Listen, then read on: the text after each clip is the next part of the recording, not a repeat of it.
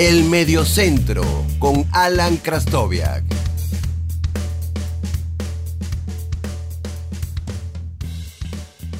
Hola, mi nombre es Alan Krastoviak y te doy la bienvenida a un nuevo episodio del podcast del Mediocentro. En esta ocasión quiero hablar de la Superliga Europea, este torneo que se cierne como una sombra sobre el fútbol europeo y que nos hace temer que el fútbol de ligas, el fútbol de equipos pequeños, de, ciudades, del equipo del barrio, del equipo de tu ciudad, eh, está definitivamente por morir. ¿Va a ocurrir eso? Eh, ¿Cómo va a ocurrir? ¿La Superliga Europea va a ser una realidad? ¿Cuándo va a serlo? ¿Cómo va a cambiar el fútbol? Es muy, es muy difícil eh, hacer eh, un, pronóstico de cómo, va a ser el panorama. Sin embargo, el pasado, como siempre, la historia nos da eh, muestras de cómo puede ser el futuro. Y esta Superliga Europea quizás no sea mm, exactamente lo que se ha buscado siempre, pero de alguna u otra forma con los torneos continentales eh, la idea ha sido siempre esta, poner a competir a los mejores, a los más grandes. ¿Cómo va a, moverse el fútbol? ¿En qué espejo nos podemos mirar para entender un poco cómo va a ser esta Superliga Europea? De eso voy a hablar en este capítulo. Sin más preámbulos, vamos allá. Vamos a hablar de la Superliga Europea, la muerte de las ligas.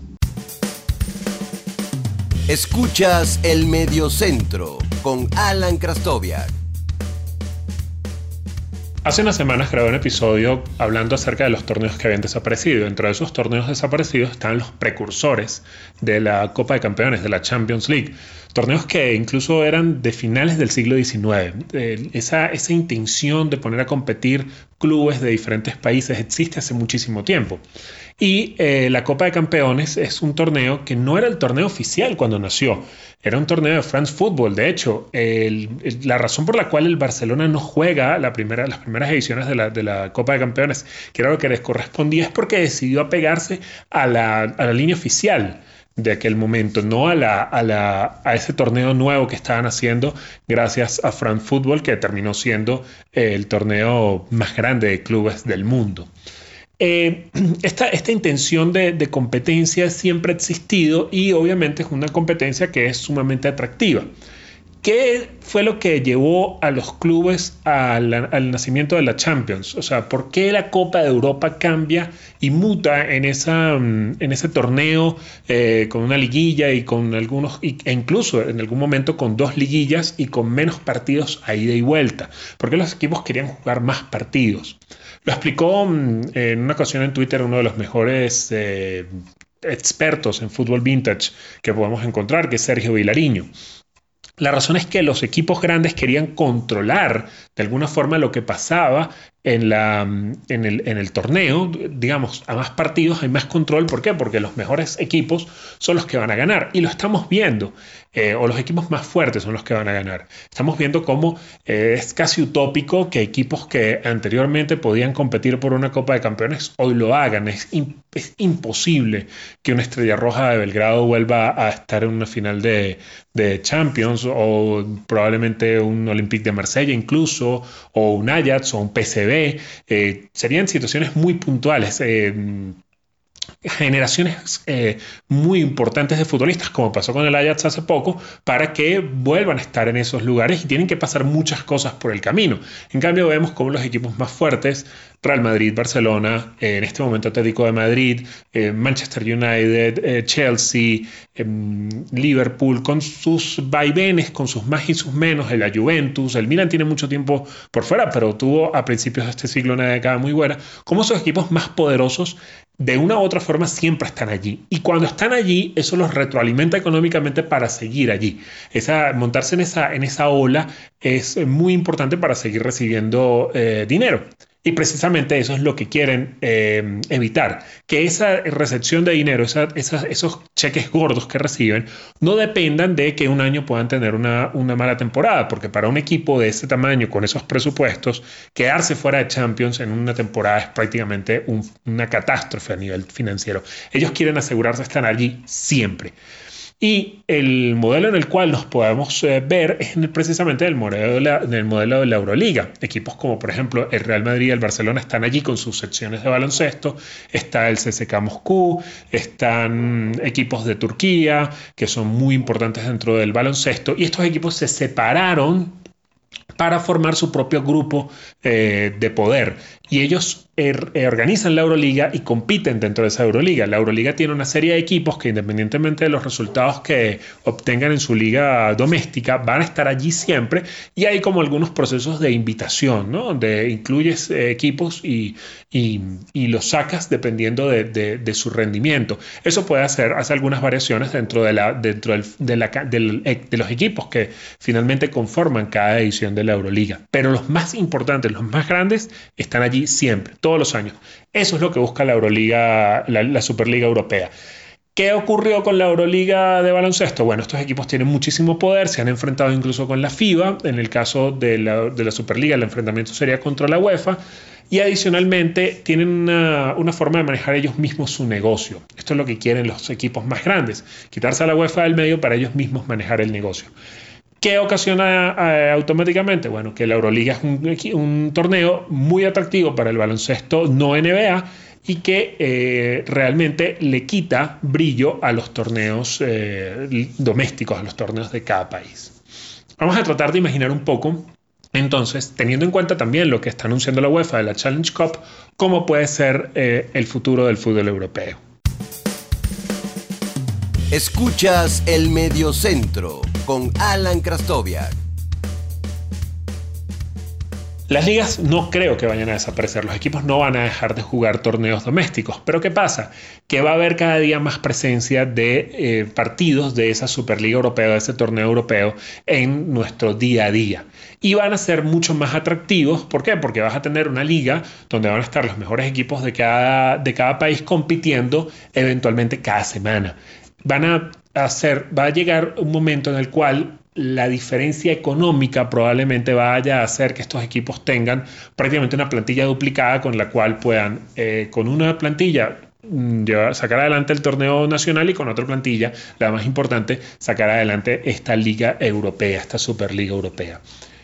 Ese, ¿Tenemos que tenerle miedo a la Superliga Europea? Yo creo que no. Eh, a, mí no me gusta personalmente y no me gusta verter mis, mis, mis, gustos aquí, pero a mí no me gusta la idea, a mí me gustan los torneos nacionales, me gusta ver esos partidos que tienen muchísima historia, pero lamentablemente, por una razón o por otra, hacia allá va el fútbol. Este es el fútbol cada día más globalizado.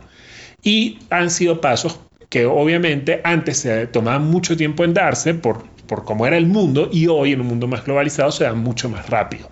Entonces, ¿qué va a pasar? Que eh, los, el torneo, los torneos de liga van a tener probablemente menos importancia. Eh, van a tener menos valor, van a tener menos dinero para, los, para esas competencias. Por ejemplo, fíjense que los equipos eh, ingleses lo que quieren es quitarse del medio la Copa de la Liga que es un torneo que, de por sí ya le da muy poco valor a nivel deportivo. Esos equipos grandes quieren quitarse esos partidos de encima, olvidarse de eso y descargar esos, esos partidos que tienen allí en la Superliga Europea. ¿Qué va a pasar? Que eh, obviamente ese torneo va a quedar como un torneo de menor valor si se sigue jugando y va a ser eh, un coto para equipos de menor, eh, de menor capacidad económica. La UEFA, oliendo la situación, sabiendo lo que está ocurriendo, porque al final todo esto es política, le ofrece a esos equipos de mitad de tabla la Challenge Cup, que es un torneo donde los equipos que estén a mitad de tabla en un, o incluso un poco más abajo en sus torneos nacionales tengan una oportunidad de ir a Europa y jugar. Es un torneo que obviamente eh, no tiene el valor de la Champions, no tiene el valor incluso de la, de la Europa League, que cada día va posicionándose un poco mejor, pero eh, que, puede ser interesante para estas aficiones, para tener a sus equipos también, no solo disputando un torneo nacional, sino también disputando un torneo europeo. El mundo es totalmente diferente a aquel que vimos o aquel que, aquel que vivíamos, los que ya habían nacido cuando la Champions apareció en el año 93, si no me equivoco.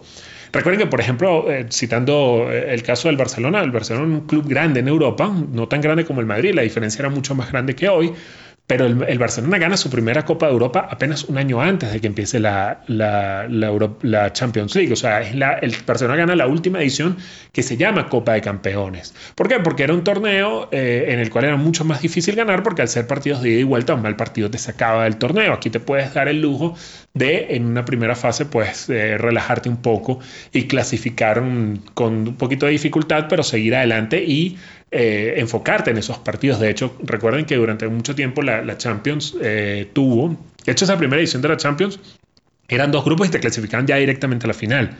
Eh, desde luego, cuando creció la competición, eran dos fases de grupo que te depositaban en cuartos de final. Luego, esa fase de grupo desapareció para, para hacer octavos de final. ¿Qué es lo que buscan en los equipos? Más control, más control sobre lo que va a ocurrir, más control sobre lo que le van a ofrecer al espectador. Que los equipos más llamativos para la globalidad, para la globalización, sean los que lleguen a las últimas eh, instancias del torneo y eso los ayude a posicionarse aún más a nivel, eh, a nivel mundial, en captar más aficionados en Asia, en que haya más dinero para, de la televisión. Y seguramente lo que va a ocurrir, como les decía anteriormente, al no ser un mundo exactamente igual que en a, principios de los 90, cuando sale la Champions, es muy probable que estas competiciones eh, local, eh, ligueras o locales o de menor importancia encuentren sus, eh, su espacio en em, servicios on demand, en OTTs, en Internet. Entonces, la oferta va a estar allí, pero obviamente va a haber mucho menos dinero y va a abrir muchísimo más la brecha entre los equipos grandes, los equipos medianos y los equipos pequeños. Es, eh, eh, incluso atractivo ver cómo si esto hubiese pasado hace 20 años, quizás uno de los equipos que estaría invitado a esta Superliga Europea sería el Deportivo La Coruña y hoy está eh, en Segunda B. Entonces, la, la, oportunidad que tienen estos equipos que no son tan grandes, que no son, digamos, de los más grandes, sino que de repente son un segundo escalón. Por ejemplo, en el caso del Atlético de Madrid, se va a encontrar con esta oportunidad y lo va a catapultar como institución. Eso es un caramelo que es muy atractivo para cualquier, para cualquier club. Entonces, eh, todavía falta, no sabemos, no tenemos mucha información. Estamos en 2020 con todo el tema alrededor de la pandemia y todo esto.